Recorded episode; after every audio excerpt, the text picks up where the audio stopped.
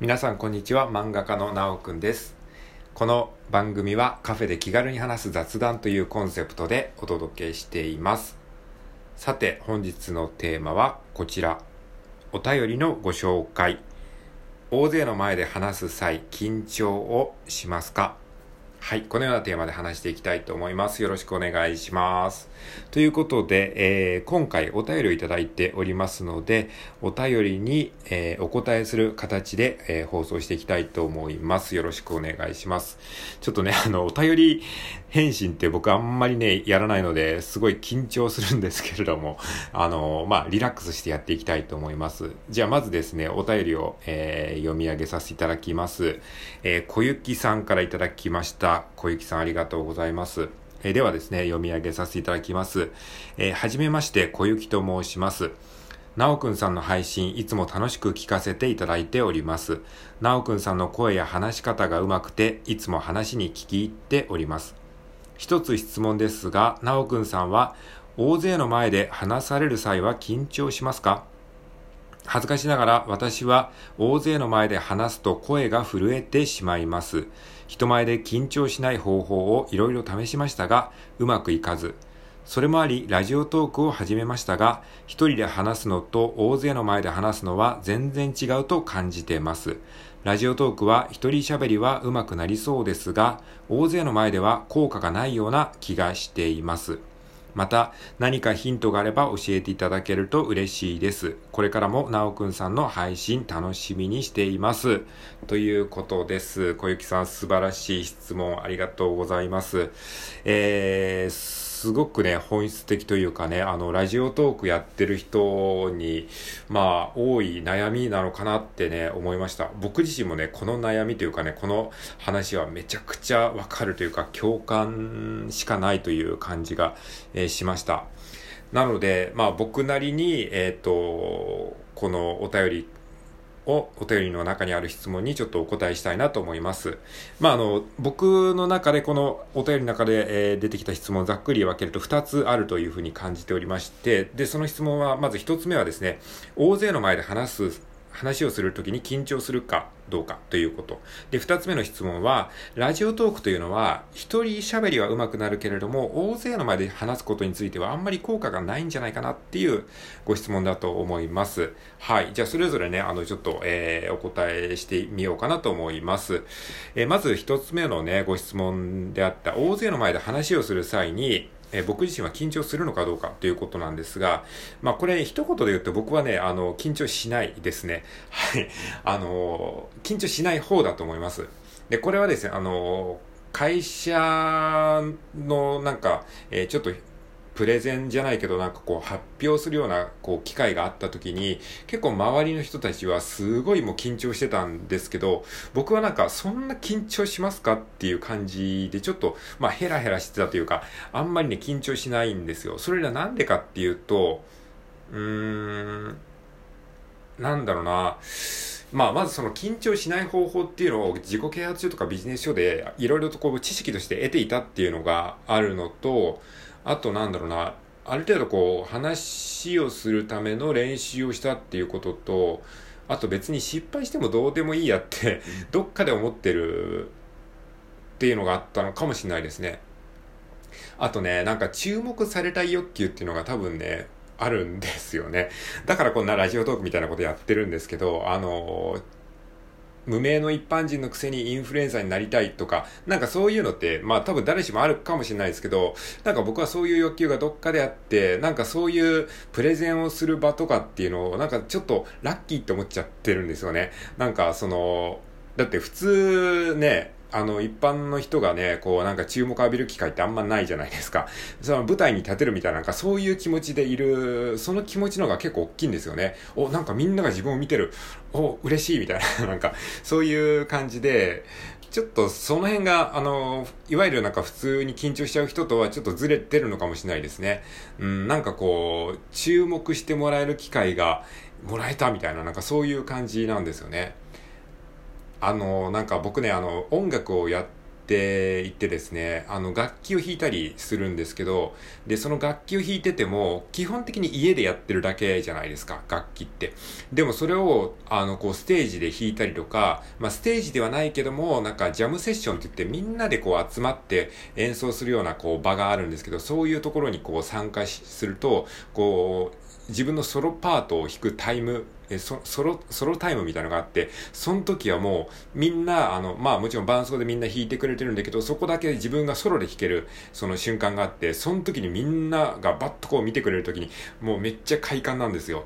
あの、もちろん最初は緊張しますけど、だんだんそれ慣れてくると、なんかみんなが自分のプレイに注目してくれるこの瞬間がめっちゃ快感で、そこでなんか拍手とかもらえたりするんですよね。そうするとね、うわーなんか、もう、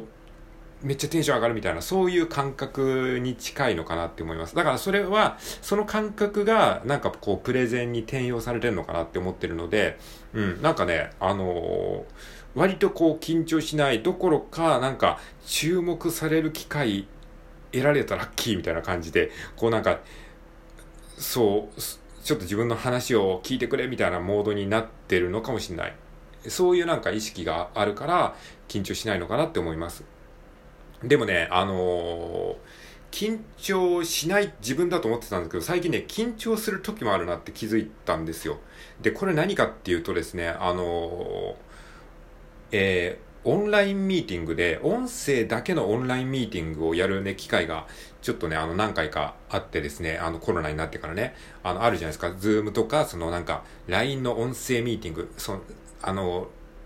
顔とか見えないで、その音声だけでやる、なんか、ミーティングっていうのがあって、それはなんでかっていうと、やっぱりその画像とか使うと通信環境によって、あの、通信ができない人がいたりするから、音声だけで顔を見ずに、あの、ミーティングするみたいなことがあ、あるんですよ。で、その時にめちゃめちゃ緊張するんですよ。で、その音声ミーティングの時って顔が見えないからすごい緊張する。で、で、その時になんかこう、一人で一方的に喋る時間っていうのを与えられると、なんかこう、相手の顔が見えないんですよ。もちろん聞いてる人は遠方にいるんだけど、オンラインミーティングで、まさに今ラジオトークでやってるような感覚なんだけど、リアルタイムに向こう側に誰かがいて、その人たちがどう聞いてるのかわからないっていう、この状況ってめっちゃ緊張するってことに気づいて、本当にね、息がね、できなくなって上がるんですよ。あ、緊張するってこういう感じなんだって、本当ね、久しぶりに感じたんですね。で、やっぱね、僕も多分ね、緊張する場面はあるんだけど、たまたま緊張しない、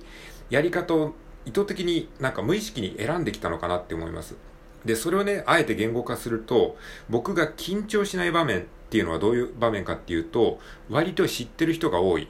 リスナーとか聴衆、知ってる人が多い場で話せるときに緊張しない。で、あと自分のホーム、アウェーかホームかで言うと、どっちかというと自分に裁量権があるような場でやらせてもらえてる。その、例えば自分の会社、自分のオフィスだったりとか、自分がよく知ってる場所だったりとか、その場が自分のホームであるっていうところとか、あとはですね、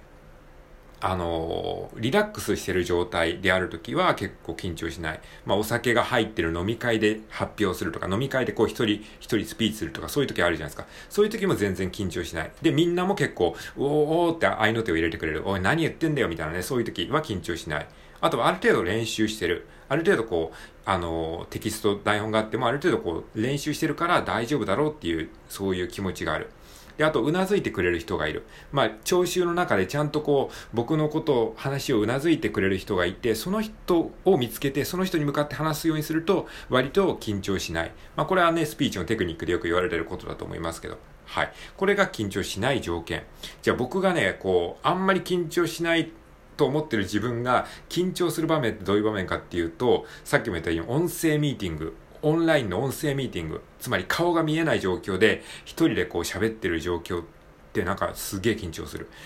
で、あとはね、テキストを読む。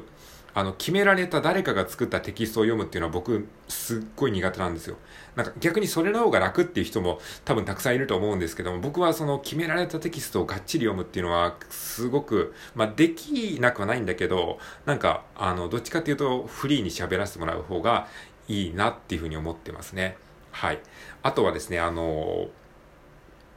えー、ピリピリしてるムードで喋るのはね、めっちゃ緊張する。これみんなそうだと思うんですけど、あの、なんか厳かな式典とか、なんかミスを絶対できない場面とか、なんかその、偉い人がたくさんいるとか、みんなスーツをビシッと着てるみたいな、なんか偉い、なんかそういう大事な、えー、大事な何かを決める場面とか、そういう、まあね、そういうのは確かにすごい緊張しますよね。ピリピリしてる。お互い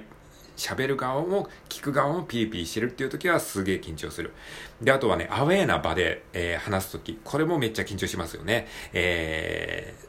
自分が登壇してるんだけど、周りの人、あの、聞いてる人は、お前誰やねん、こいつ誰やねんみたいな状況で話すのは緊張する。っていうことですね。だから、多分小雪さんも緊張しない場面ってあると思うんですね。えー、僕もそうだし、でも緊張する場面っていうのはあるんだけど、だから大勢って言っても、一概に大勢全部が緊張するわけではなくて、緊張しない場面の大勢もあるし、緊張する場面の大勢もあるかと思うので、その辺を、まあ、ちょっと切り分けてみて、じゃあ緊張する場合の大勢の時にどうやって緊張を和らげるかっていうことを考えていけばいいのかなって思います。僕もね、まだそれはあの模索中なんですけれども、例えばそのさっき言ったように音声ミーティングでなんか異常に緊張しちゃうのは、これは今リアルタイムで課題にしてるんですけど、一つの方法としてはですね、あの、ちょっとね、体をね、揺らすとかですね、体をリラックスさせるようにすれば緊張が和らぐんじゃないかなって思ってやってます。まあ、今日もこの後ね、その音声ミーティングがあるので、えそこで試してみたいと思うんですけれども、喋りながらですね、あの、あえてちょっと手をゆらゆら動かしたり、あ、これはその、えー、相手、が見えないからこそできるっていうところでもあるので、ちょっとあえて体を動かして喋るっていうことをやってみようかなって思ってます。はい。まあ、喋ってる間にちょっと盛り上がってしまって12分もうちょっと経つんですけども、じゃあ次のご質問ですね。ラジオトークは一人喋りは上手くなりそうだけど、大勢の前で話すことにあんまり効果ないんじゃないんですかっていう質問ですね。これは次のチャプターで話したいと思います。次のチャプターじゃない。や、次の、えー、回で話したいと思います。じゃあ一旦終わりにします。